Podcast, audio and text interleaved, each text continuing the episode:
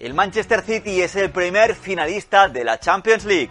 Zidane recupera a Sergio Ramos y Ferland Mendy para jugar ante el Chelsea. Y ojito porque José Mourinho tiene nuevo equipo. Os lo contamos enseguida todo en el vídeo. Empezamos.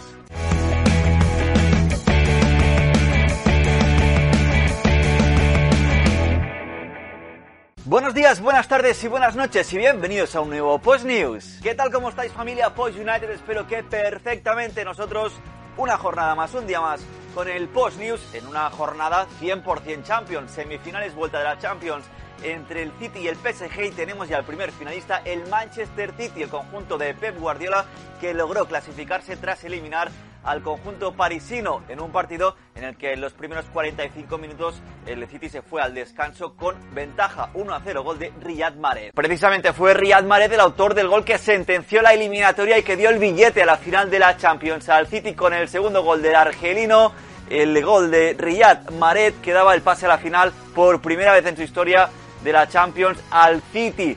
Una segunda mitad, que eso sí que se vio un poco empañada ¿eh? por la agresión, el pisotón de Di María, el fideo a Fernandinho, una acción que le costó la expulsión, la roja directa a Ángel Di María. Y sobre esta eliminatoria vimos encuesta en nuestro Twitter, arroba postutd, ¿creéis que el Manchester City es el merecido finalista de la final de la Champions. Si no, ya sabéis, podéis votar en Twitter y también dejar vuestro comentario en el vídeo. Y este próximo miércoles será el turno del Real Madrid, el conjunto de Zinedine Zidane que juega ante el Chelsea en Stamford Bridge con el 1 a 1 de la ida. Ya tenemos convocatoria para este partido. Zidane que recupera a Fede Valverde que dio negativo ya en el test del coronavirus. También estarán en la lista Sergio Ramos y Mendy, los dos recuperados de su lesión. En cambio, Zidane que pierde a los ya conocidos Lucas Vázquez, Carvajal y Barán. Baja los tres por lesión. También viajó con el equipo hasta Londres Marcelo, que finalmente podrá estar con total normalidad en este partido. Y habló Zidane en la previa del partido para decir si estamos aquí es por nuestro trabajo. En el fútbol los milagros no existen y habló de la presencia de Ramos que parece que será titular. Dijo lo siguiente, el técnico francés, si Ramos está aquí es que está bien, es importante tener a nuestro líder y capitán. También habló Tony Cross, el centrocampista alemán, quien dijo, estamos listos para correr y luchar hasta el final, pero será importante lo que hagamos con el balón. Y también habló Thomas Tuchel, el entrenador del Chelsea, el alemán, que dijo tenemos que olvidarnos del resultado de la ida, queremos ganar, para eso preparo a mis jugadores. Y también dijo sobre la posible titularidad de Sergio Ramos, dijo si Ramos juega o no, no lo sé, para el Madrid cambia mucho porque es el capitán de un equipo de leyenda. Nos trasladamos ahora a Barcelona porque hay malas noticias sobre el futuro de Ansu Fati y es que el joven jugador del Barça deberá volver a pasar por el quirófano para limpiarse el menisco, que es la zona afectada en esta lesión de rodilla que lo está dejando fuera de los terrenos de juego. De hecho, con esta nueva intervención que se celebrará el próximo jueves, Ansu Fati se perderá seguro los dos próximos meses. Veremos ¿eh? si todo se puede solucionar, si finalmente Ansu Fati puede volver sano y salvo a los terrenos de juego. Hablando del Barça, Memphis Depay, el jugador holandés, estaría buscando ya casa en Barcelona, ¿eh?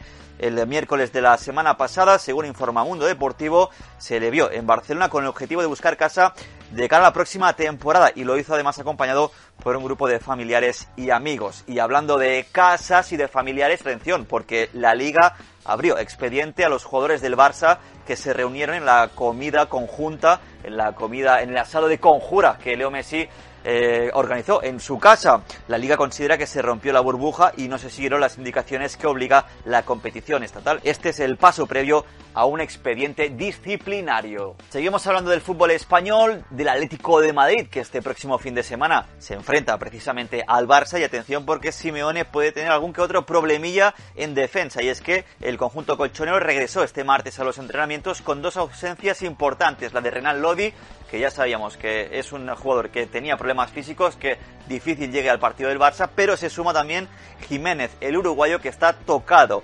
Los dos están pendientes de evolución para saber si llegan al partido de este próximo sábado. Un par de renovaciones, la de Miquel Rico con el Huesca hasta 2022, un año más, y también la de David García con Osasuna, en este caso hasta 2026.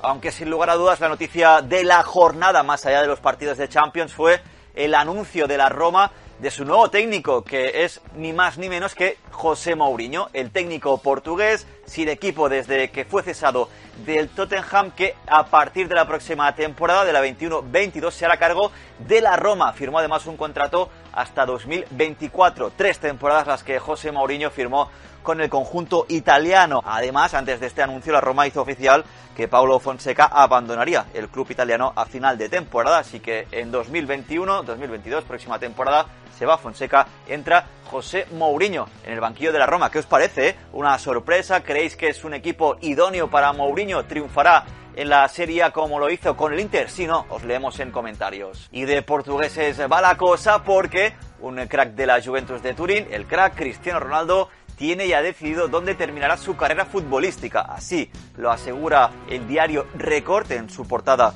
de este martes que asegura que el portugués al término de su contrato en 2022 con la Juve quiere fichar por el Sporting de Portugal, equipo en el que empezó a jugar a fútbol y en el que cree puede estar aún dos años dando un alto rendimiento. Os preguntamos, ¿es un buen sitio para terminar el de Cristiano Ronaldo?